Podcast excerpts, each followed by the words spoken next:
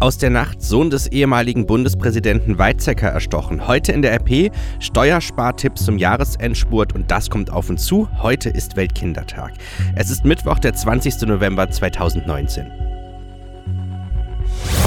Der Rheinische Post Aufwacher. Der Nachrichtenpodcast am Morgen.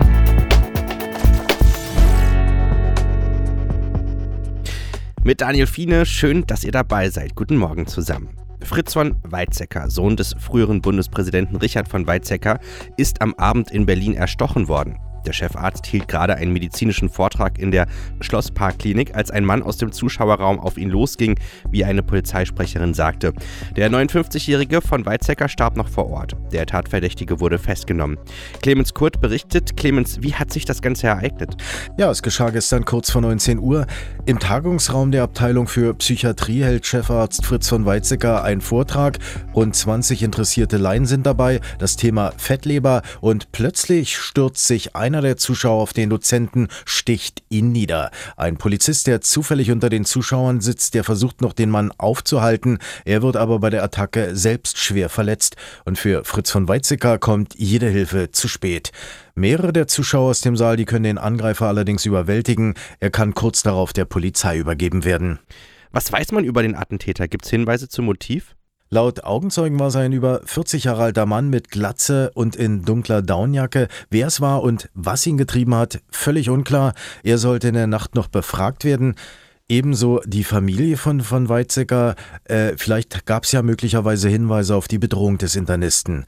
Äh, übrigens, Gewalt gegen Ärzte kommt in letzter Zeit leider immer häufiger vor. Wird die Krankschreibung verweigert oder ein Medikament, dann schlagen Patienten schon mal zu. Ob das allerdings das Motiv war, da möchte ich den Ermittlungen nicht vorgreifen. Wie sind die Reaktionen?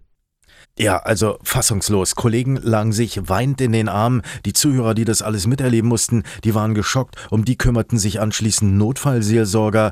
FDP-Chef Christian Lindner, der bekundete auf Twitter seine Trauer. Ich zitiere mal, mein Freund Fritz von Weizsäcker wurde heute Abend in Berlin erstochen, schrieb er, ein passionierter Arzt und feiner Mensch. Neulich noch war er bei uns zu Hause zum Grillen. Ich bin fassungslos und muss meine Trauer teilen.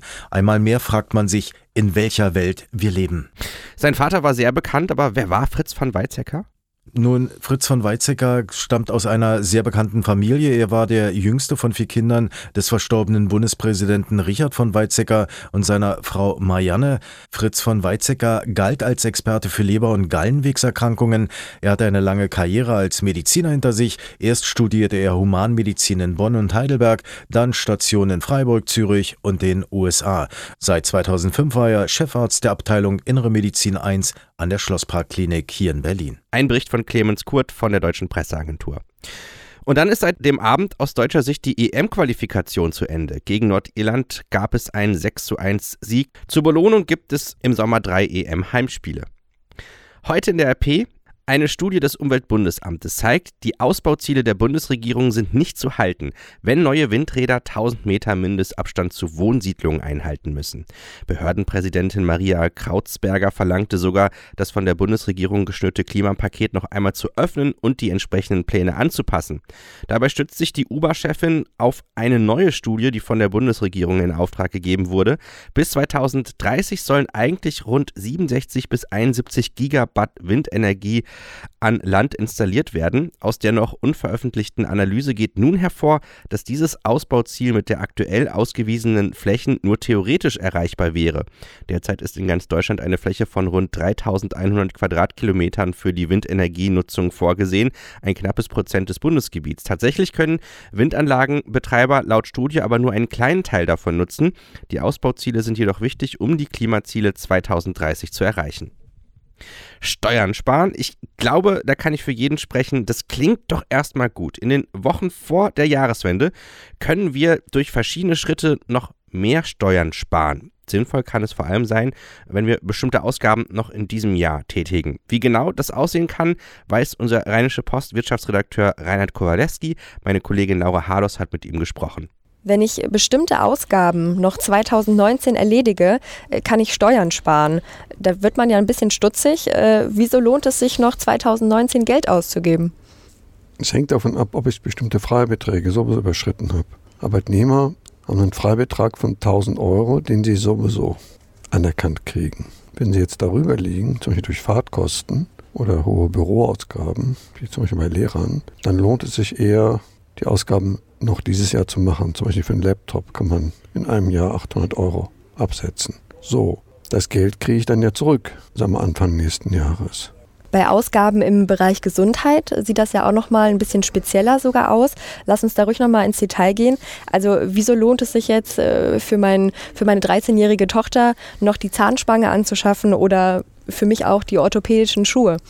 Da muss man sehen, dass der Staat nicht einfach alle Arztrechnungen und alle Rechnungen sagen wir, mal, für orthopädische Strümpfe oder für eine Kur anerkennt, sondern dass es einen Freibetrag gibt, den man selber tragen muss. Das hängt davon ab, wie viele Kinder man hat und wie viel Einkommen man hat. Man kann ganz platt sagen, Leute, die sehr wenig verdienen und viele Kinder haben, können Gesundheitskosten fast vollständig von der Steuer absetzen. Gutverdiener sehr viel weniger. Allerdings muss man auch sehen, dass Niedrigverdiener sowieso sehr wenig Steuern zahlen. Also die kriegen dann auch nicht so viel zurück. Wie sieht es denn mit äh, Handwerkern und Putzhilfen aus? Der Staat hat die Gesetze so geändert, dass er Schwarzarbeit versucht zu bekämpfen. Darum können Handwerkerrechnungen, also nur der Lohn, so von der Steuer abgesetzt werden, dass 20 Prozent des Lohnes zurückkommen über die Steuererstattung. Dasselbe haben wir bei Putzfrauen. Allerdings, der Staat ist ja nicht dumm, muss das Geld auch wirklich überwiesen werden. Also irgendwie so Schwarzgeld hin und her schieben, darüber irgendein Papier von irgendeinem Mitarbeiter aus dem Ausland in die Steuererklärung zu tun und zu sagen, ja, die Person ist aber schon wieder abgereist ins Ausland, das funktioniert nicht. Also man muss schon in Deutschland das Geld überweisen für Arbeiten zu Hause und dann kriegt man davon ein Fünftel zurück, allerdings nur von den Arbeitskosten und nicht das Material. Man sagt ja immer, heiraten bringt Steuervorteile. Ähm, würdest du denn jetzt auch empfehlen, noch schnell zu heiraten? Also wir haben das jetzt nicht ganz so ernst gemeint. Man sollte es prüfen man sollte es dann prüfen, wenn man sowieso heiraten will. Dann ist es je nachdem sinnvoll, im letzten Monat des Jahres zu heiraten und dann von der Steuererstattung im nächsten Sommer die Hochzeitsfeier zu bezahlen. An dieser Stelle bedanken wir uns bei unserem Sponsor Belgien Tourismus Wallonie, der diesen Podcast möglich macht. Wusstet ihr, dass Ostbelgien deutschsprachig und nur eine gute Autostunde von Düsseldorf entfernt ist? In Ostbelgien und der Provinz Lüttich gibt es zahlreiche Möglichkeiten für Aktivurlaub, insbesondere Wandern und Radfahren. Mehr Infos zu Aktivurlaub in Ostbelgien in der Provinz Lüttich und den belgischen Ardennen findet ihr online auf belgien-tourismus-wallonie.de belgien-tourismus-wallonie.de Wir bedanken uns bei unserem Sponsor.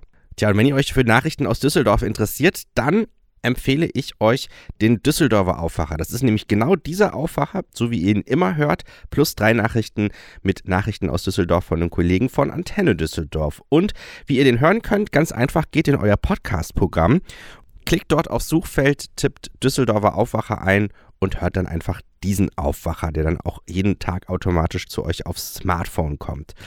Alle Infos auch auf rp-online.de slash Aufwacher. Heute ist Weltkindertag. Wenn wir Kinder und Jugendliche auf der Straße beobachten, dann könnten ja einige von uns meinen, dass Kinder und Jugendliche mehr im Smartphone als im echten Leben stecken. Doch auf die nächste Generation warten mit Klimakrise und Digitalisierung echt keine leichten Aufgaben. Heute zum Weltkindertag erklärt uns Jonathan Gut vom Jugendrat der Generationenstiftung, was die Jugend heute bewegt. Ich glaube, das Dringendste ist die Klimakrise, weil einfach dadurch die Lebensgrundlagen zerstört werden. Und wenn die Lebensgrundlagen nicht mehr da sind, dann brauchen wir uns über alles andere auch keine Gedanken mehr zu machen. Ein zweites Thema ist ähm, sicherlich auch der drohende Ökozid, das Massenaussterben. Das geht ja auch in gewissem Maße Hand in Hand mit der Klimakatastrophe und auch da werden die Lebensgrundlagen zerstört. Und ähm, das sind eigentlich die beiden dringendsten Themen, die jetzt angegangen werden müssen. In Deutschland wird eigentlich der Weltkindertag im September gefeiert. Heute ist ganz konkret der Weltkindertag der Vereinten Nationen. Die UN begeht ihn seit 1954 am 20. November. Er soll auf Probleme und Nöte der Kinder vor allem in den Entwicklungsländern aufmerksam machen. Doch auch bei uns dreht sich heute alles um die Rechte und Bedürfnisse von Kindern. Etwas, auf das viele Kinder nicht mehr verzichten wollen, ist ja das Handy oder das Smartphone, wie ja eben schon gesagt.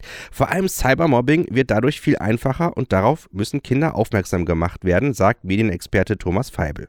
Also ich denke, bei Cybermobbing muss man nochmal genau hingucken. Ähm, fürs Opfer ist es immer schlimm. Man muss nochmal gucken, wenn wir heute von Cybermobbing reden, denken viele so, ah, diese sadistischen Jugendlichen, die sind bösartig.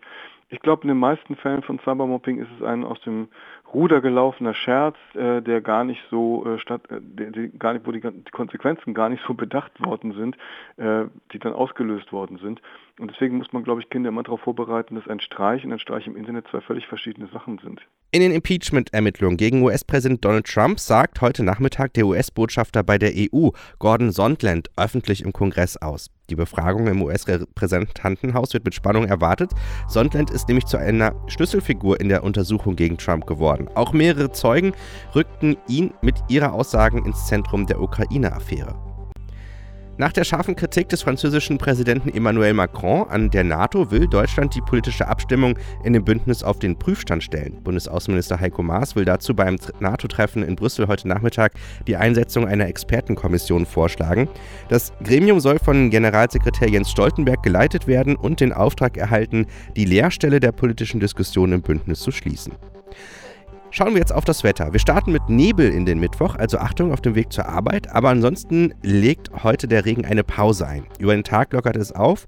Später gibt es sogar Sonne. Es wird aber nochmal kühler. Mehr als 6 Grad haben wir nicht. Morgen und übermorgen gibt es dann wieder mehr Regen. Das war der Rheinische Postaufwacher für heute. Mein Name ist Daniel Fiene. Habt einen guten Mittwoch zusammen. Mehr bei uns im Netz www.rp-online.de